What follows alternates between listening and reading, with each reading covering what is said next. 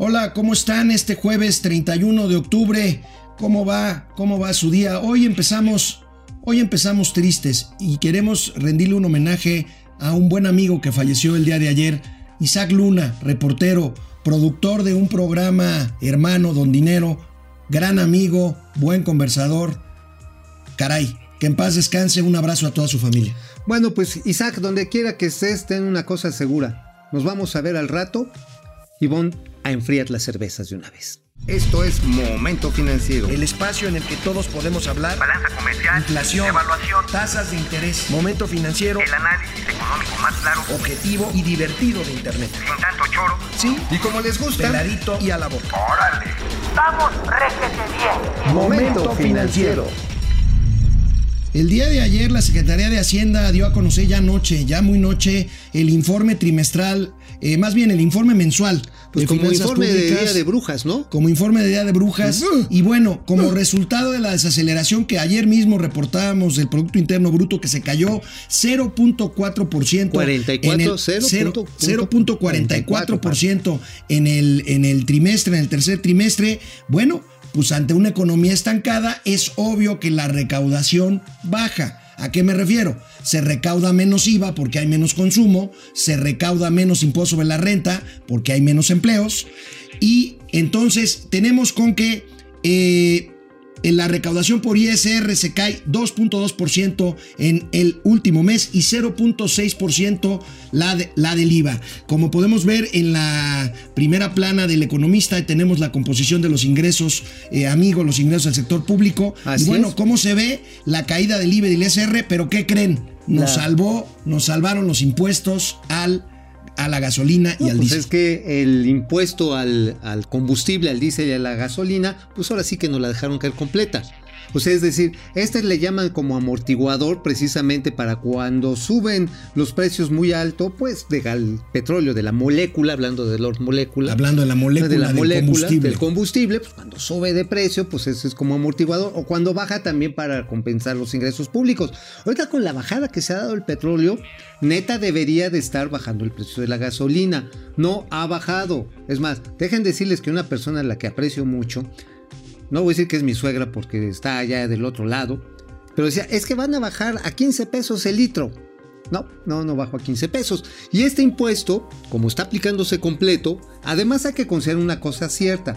Según a Petróleos Mexicanos, bajó 95% el robo a combustible, el huachicol, y por lo tanto, pues entonces están vendiendo más y están recuperando más. Pero lo que tú dices, amigo, las ventas al sector formal, el trabajo en el sector formal de la economía, se está notando su desaceleración, esta caída en una menor recaudación de impuestos sobre la renta y al valor agregado. Salva, salva las finanzas públicas el famoso IEPS, el impuesto especial a productos y servicios, que se aplica también a bebidas alcohólicas y a tabaco, entre otros productos, pero fundamentalmente a los combustibles. Se supone que la gasolina, como dice Mauricio, debió de haber bajado por el precio del petróleo más bajo y por el dólar Pues depreciado, pero cuando llega a su piso y se aplica el IEPS completo, pues simplemente los precios ya no bajan como deberían de haber bajado y se aplica el IEPS completo y entonces O sea, te pues, la aplican completa. te la aplican completa y el- la Pues recaudación de del este- IEPS es como de este tamaño. copeteado. Sí, así tamaño santito. eh, crece 50% fundamentalmente con esto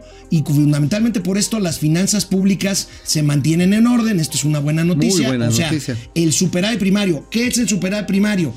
Se gasta menos de lo que se ingresa antes de aplicar impuestos y compromisos financieros por deuda. El superávit fiscal se mantiene en 1%, amigo. En 1%. Que es la meta. Y mira, vamos a hablarlo así. El superávit del sector público, exactamente este que tú mencionas, es de 279.868 millones de pesos al tercer trimestre. Pero ojo, hay un subejercicio de 151.300 millones de pesos. Es menor a los 174 mil millones de pesos que hubo en el segundo en el segundo trimestre. Esto quiere decir, amigo, que ya empezaron a soltar la lana, pero están soltando a cuentagotas y todavía el, sub- el, digamos el subejercicio, lo que no se ha aplicado, pues es un mundanal de lana. 105, bueno, con eso podrían haber terminado el aeropuerto de Texcoco. Así es. Esto explica, esto explica, amigo, más. que anoche también la Secretaría de Hacienda anunciara que va a echar mano, ya había dicho que va a echar mano de un guardadito. Ya lo se, empezó. se- ¿se acuerdan que hablábamos del Fondo de Estabilización de Impuestos Presupuestarios? Es el famoso guardadito Ya le del metió un gobierno pellizco federal. así a Doña Austeridad ya le metió un pellizco Órale, a Doña órale, Austeridad Republicana. Y en julio se planeaba usar de este fondo, de este guardadito, 30, eh, 120 mil millones de pesos, perdón.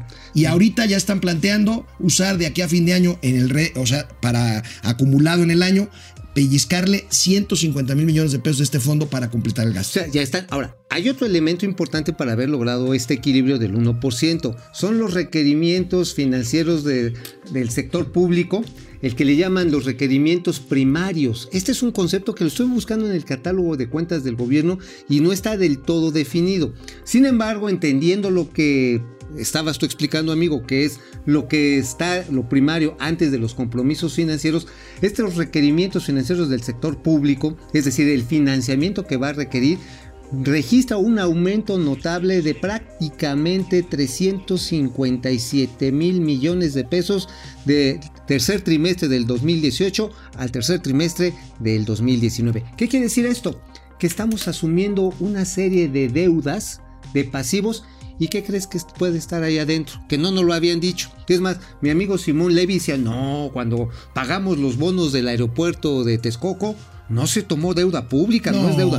No, no, ahí, no. ahí, Ahí está, está. Ahí está. Ese aumento, Simón, perdón, este, te, había, te debía la explicación. Yo sé que a veces no le entiendes a las finanzas públicas, pero ahí está. En ese aumento de prácticamente 370 mil millones de pesos del requerimiento de los saldos de financiamiento del sector público primario, está ese aumento de ese pasivo. Ahí está. Bueno, bueno amigos y amigas, eh, y ustedes pensarán, pues ante el tema del decrecimiento, de la franca recesión en la que ya nos encontramos, pues que el presidente de la República esta mañana iba a referirse ¿qué al dijo? crecimiento. ¿Qué dijo? Nada. Absolutamente ¿Cómo? nada. A ver, doña Austeridad. Una hora y media se dedicó a responder preguntas cómodas de algunos periodistas que por ahí andan metidos. Supongo yo que el presidente de la República, amigo, ¿Tiene otros datos? está esperándose a mañana, que es Día de Muertos, Ajá, los muertos ajá. chiquitos, Me das miedo, amigo. para anunciar la muerte de su pronóstico. No, no, de no, no digas, crecimiento. no digas tan feo. Yo Simplemente creo que mañana le hará su calaverita. le haremos una ¿Sabes calavera. de qué se habló el señor presidente? ¿De béisbol. Ah, pues mira, ahora sí mandó a home run. ¿Saben por qué? Yo creo que era importante que de béisbol por aquello del pisa y corre en Culiacán. Seguramente por eso. O porque los batearon, ¿no? Bueno, una pausa y volvemos con otras noticias. Bueno. En días pasados dábamos a conocer que sufridos alcaldes de varias ciudades de la República acudieron a Palacio Nacional a buscar lana. A buscar lana por culpa de esta señora No, que les no, han no, quitado. A ver, Cuidadito con respeto con bueno, doña pues ok. austeridad, ¿eh? ¿Se Bueno, acuerdan sí. que a los alcaldes les dieron gas? O sea, le- ahora sí fueron como los maderos de San Juan, piden pan, no les Y- dan. pero les dieron gas. y les dieron gas. Bueno, por- recordemos ahí, esa, eh, por ahí tenemos una imagen de esas, de esas eh, pues de esas gaseadas, ¿no? pues, gaseadas que les dieron a los, a los Los sacaron a punta Ahí de tienen, miren, hace algunos, ahí tenemos incluso a- semanas, a, ¿no? Juan, Juan Jos- a Romero Hicks, el exgobernador de Guanajuato, que andaba con los alcaldes. Bueno, pues Pero, ver, rociaron. el presidente dijo que andaban muy violentos, ¿no? Sí, pues que sí. querían este, casi casi tomar, así como la toma de la Bastilla, ¿no? Ya te imaginas a Romero Hicks así como con su, su gorro tricio. Como Pipi la francés. Ándale, así tomando la Bastilla. bueno, ayer los gobernadores encabezados por el gobernador de Querétaro que representa, que es presidente en turno de la Cámara Nacional, más bien del Consejo Nacional de Gobernadores, Conferencia. a Conferencia Nacional de Gobernadores acudieron a ver al secretario de Hacienda y el secretario de Hacienda a ellos sí les hizo caso. Ahí tenemos el saludo A ver. salomónico. A ver. Se encontraron un guardadito de 31.600 millones de pesos digo- a ver, a para ver. los gobernadores. Alejandro, ¿nunca te enseñaron en tu casa que en el pedir está el dar? Este sí, claro, Pues hay que pedir por favor. Hay que pedir de favor, hay que hacer un. Y luego darlas. Hay- Gracias. las- y también, ¿sabes qué? No, me- no, no, no, ya. Ahí muere. Bueno, también eso, pero la cuestión está en que, pues sí, los gobernadores además no tienen mucho para dónde hacerse, ¿eh? no, La no, verdad, es- están atados. No, tienen están para dónde hacerse. sí. De entrada porque pues el 90% de la captación fiscal se hace a través de los impuestos federales. Los impue- es más, en algunos estados es hasta el 95 y dependen básicamente de las distribuciones que se hagan desde la Secretaría de Hacienda. Así que así como que me voy a poner bien machote y no, que muera la 4T y a mí me dan mi lana. No, Oye, no, y- nunca lo han hecho. Y ¿eh? los Es municipios, porque los municipios tienen también partidas directas este, que se distribuyen Sí, claro. directamente en la federación y a través de los Ahora, gobiernos los estatales. gobiernos estatales deberían de tener, por responsabilidad presupuestal, que transmitir parte de esa lana que están recibiendo, ese guardadito de 31 mil millones de varos, una parte a los municipios, pero igual no se los dan. Bueno, a ver, no vamos a los ver a nuestros amigos que están conectados, muchos, Saludos, muchos hoy. saludos. Olivia Gómez, y ahora con la propuesta de los diputados de Morena de legalizar más autos chocolate. Ahorita vamos a hablar de eso, Olivia. Ahí les dan los chocolates. Mariana Ríos, ayer se le veía muy calmado al secretario de Hacienda paseando por el centro mientras preparaba el informe de finanzas. Se encontró por ahí un ganso y subió una foto diciendo me canso, ganso. Mal timing para el presidente, para el secretario de Hacienda con el PIB cayéndose y él con un ver, ganso. Bueno, se ver. encontró a Ganso y se encontró a uno de nuestros productores también, ¿eh? Ah, oye, pero bueno, a final de cuentas, este, pues es un buen economista, ¿no? O sea, Es- es buena Es buen economista, es buen economista. Y bueno, nada más déjame agrego esto. Una de las cosas que sí van a hacer, y no se los quiero andar anticipando porque ustedes no están para saberlo ni yo para contarlo, es que en unas dos, tres semanas se van a mencionar nuevos programas parecidos a estos, que fue pequeñito, la verdad, el de impulso a la construcción, más bien reconstrucción de caminos y puentes federales. Bueno, vienen varios programas en ese sentido, incluyendo créditos de la banca de desarrollo. No les puedo contar más detalles porque la verdad creo que sí es algo que necesita estar bien amarrado. Ya se los daremos, ¿no? Los Sí, detalles. por supuesto, los conoceremos en ese momento. Jorge Sandoval, no entiendo bien, tenía entendido que había un subsidio a la gasolina y también se le cobran impuestos. Sí. O sea que se cobra y se le mete dinero a la gasolina al mismo tiempo. Mira, el impuesto a la gasolina, este, Es si el franja. precio sube, se cobra menos impuesto para que el consumidor no pague más. Y al revés, si el precio baja, se cobra el impuesto completo, el Estado recauda más y de todas formas el consumidor. Es un amortiguador. Es un- es un impuesto David, Galindo, la gasolina no va a bajar, solo se va a mantener. Es correcto, David. Muy Gabriel, es Gabriel Armando planteado. Narváez, ¿no han intentado ir ustedes a la mañanera a hacer una pregunta sobre economía y finanzas? No podemos porque tenemos tenemos, que preparar aquí. este, este programa. aquí, digo, pues, este. María Escalante, ¿cuál es el indicador más preocupante de nuestra economía? Saludos, señores. Bueno, pues el crecimiento económico, sin No, duda. No, no. yo creo que no. No. La inversión. La inversión, uno, pero fija la directa. otra también tiene que ver con la masa salarial. Sí. La masa salarial en consecuencia se está achicando y esto está implicando que las familias tienen menor poder de compra. Aguas, ¿eh? Porque esto con todo y que haya beneficios y las transferencias directas, los programas sociales, eso no resuelve la pobreza de fondo. Bueno, amigo, y mientras Jesús Seade, el subsecretario, se la vive en Washington tratando de negociar Híjole. el tratado nuevo de libre comercio, el famoso TEMEC, ¿Qué que le qué urge. talacha tan fea, le- eh? Qué talacha tan fea. Qué le urge al gobierno de la Cuarta Transformación eh, ¿Qué aprobar haces? el TEMEC como una señal de confianza que permite impulsar la economía. Bueno, mientras están cabildeando esto, el senador Napito, Napoleón Gómez Urrutia, el Ok. líder de los, de los mineros De un segmento de los mineros. de un segmento de los mineros No no presenta presenta una iniciativa que ahorita comentamos. Oye, A ¿sabes? ver, vamos a ver. ¿Eh? Vamos, a ver. vamos a ver. Eliminar el cáncer del outsourcing o subcontratación ilegal que tanto daño le ha hecho a México es un deber que este Senado debe abanderar. Es una forma de atacar la corrupción y reivindicar los derechos de los trabajadores, la seguridad social y la hacienda pública. Por lo expuesto, someto a la consideración de esta honorable Asamblea la presente iniciativa con proyecto de decreto por el que se reforman diversas disposiciones de la Ley Federal del Trabajo y de la Ley del Seguro Social en materia de subcontratación. ¿Sabían que Napoleón Gómez Urrutia nunca fue minero? No, nunca. Nunca, o sea, él heredó Su el cargo. papá fue minero, él no. Y él no, él ahora sí que era de los mineros nylon, sí, porque nada más se sentaba en el escritorio. Ahí de, es más, ahí sí los bayeres deben estar arrepentidos de haberle dado la toma de Híjole, nota sí, por Peñoles. por Peñoles. Bueno, la cuestión está en que este señor lo que está proponiendo es, por un lado, todos estos trabajos de pues especializados, estos trabajos temporales, estos trabajos que están, por ejemplo, en la estación navideña, tengan un sindicato. Sí. ¿Qué quiere hacer? Digo, detrás de ello hay, no hay nada menos ni nada más que la intención de fortalecer su central obrera.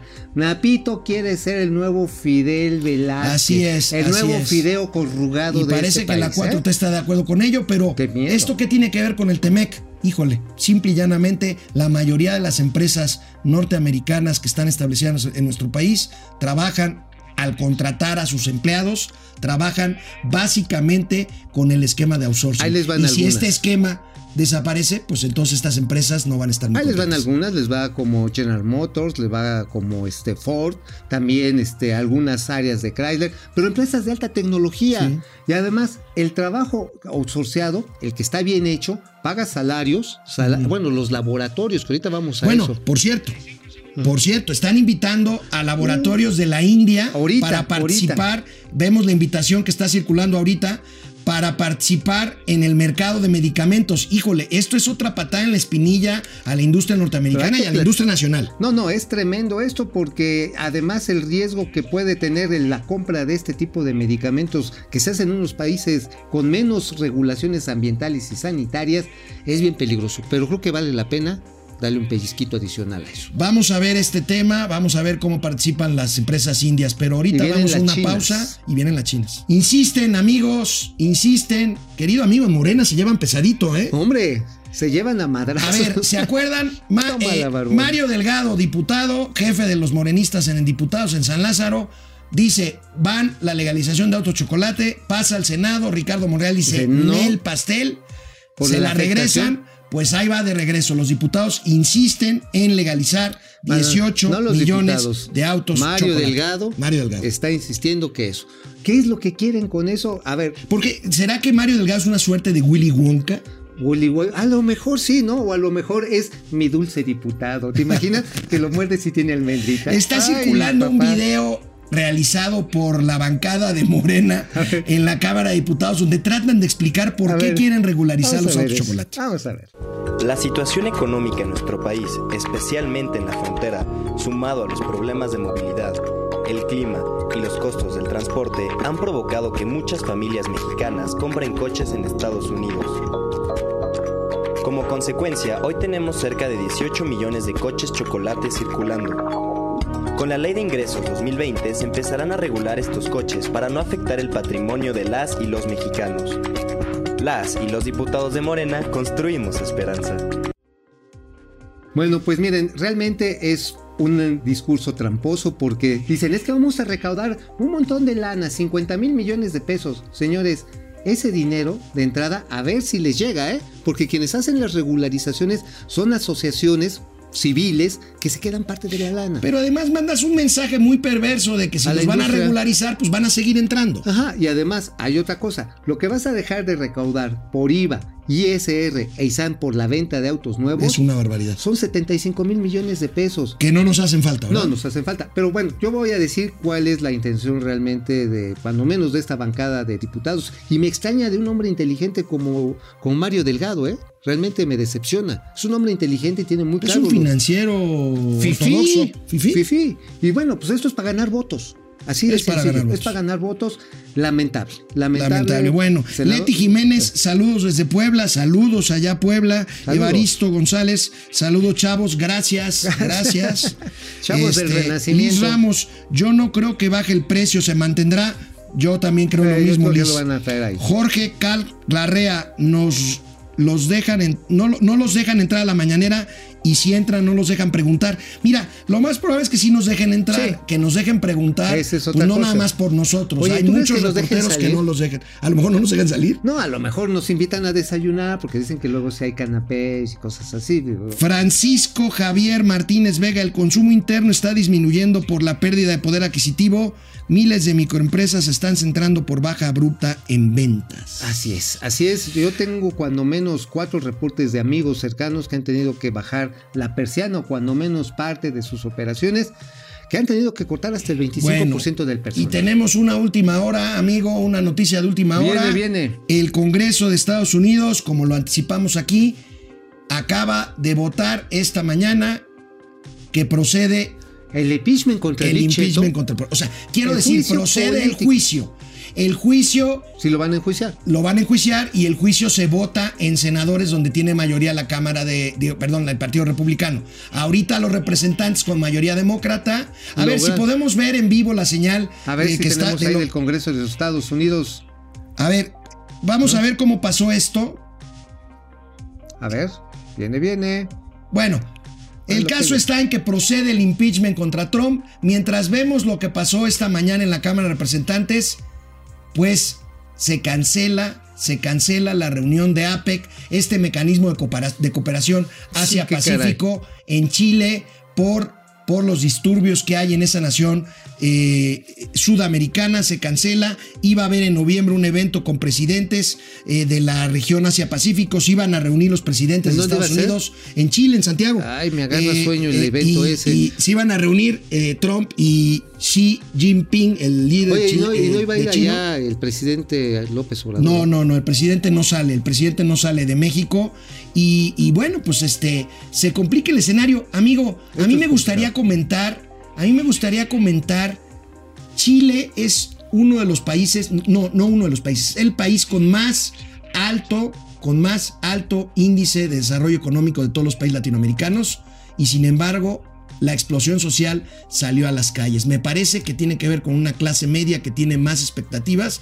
Y bueno, pues hay quien dice por ahí que hay también infiltrados por ahí de cierto bloque que se está conformando en la región. No lo pues, dudo. para desestabilizar eh, regímenes neoliberales. No, pero también una cosa es cierto, eh, digo, independientemente de los infiltrados o no, un proyecto bolivariano, lo que sí tenemos que tener en cuenta, amigo, es que ahí ha habido un problema del agotamiento del modelo mismo, que por cierto, le dicen neoliberal, pero fueron los propios socialistas los que afinaron el proceso neoliberal. ¿Qué pasa? Tienes a una población pues ya de tercera edad, que sus fondos de pensión no les dieron, que es un problema similar que tenemos en México, ¿eh? por un lado. Pero por otro lado tienes a jóvenes que crecieron en una sociedad pues equilibrada, con expectativas, que cuando llegan a la edad de trabajo, por un lado, ni pueden desplazar a los que están adelante, es decir, a los de la tercera edad, y por otro lado, sus salarios, por la misma presión competitiva, ya no tienen la expectativa de subir tanto.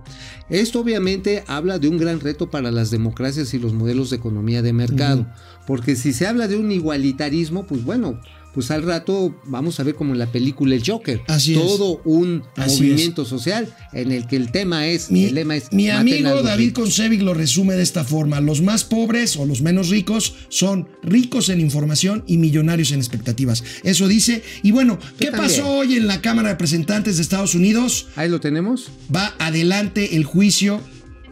A ver, ahí está. la Casa Blanca, la Casa Blanca explicará ya en qué consiste esto. Insisto, el juicio político se va a llevar a cabo no en la Cámara de Representantes, sino en el A ver, ahí Senado, viene, viene en otra el vez. Senado Si lo quieren ver otra vez, ahí viene. Ahí están las votaciones, los demócratas se imponen sobre los republicanos y aquí se va a juicio el Big Cheto por haber involucrado un gobierno ex- externo, un gobierno de otra nación, a los ucranianos particularmente y hasta la República Rusa en las elecciones este, que hubo primero para la elección de presidente y después renovación Amigo, de se nos acaba el tiempo y tú traías y tú traías, amigo, una noticia buena para Yucatán. Parece que va a caer una, una inversión importante para hacer ahí un clúster aeronáutico. Hay una serie de inversiones importantes. Resulta que se van a empezar a armar satélites en Yucatán. Más de 800 millones. ¿Satélites? Satélites. Más Mira de qué buena 800. ¿Y sabes qué se quiere hacer? Probablemente, si jala bien, hacer una plataforma para lanzamiento de naves espaciales. Ah, mira. O sea, tendríamos un cabo cañaveral. Cañaveral. Cabo cañaveral. Cabo Cañaveral. Vamos por unas tortas de cochinita Bueno, pibil a ya Marte. eh, encontrarán más Pero bueno, detalles de esta información de Yucatán en nuestro portal momentofinanciero.mx. Véanlo, por favor. Y por lo pronto nos vemos mañana ya viernes. Sin falta. Vamos, réjete bien. Momento financiero.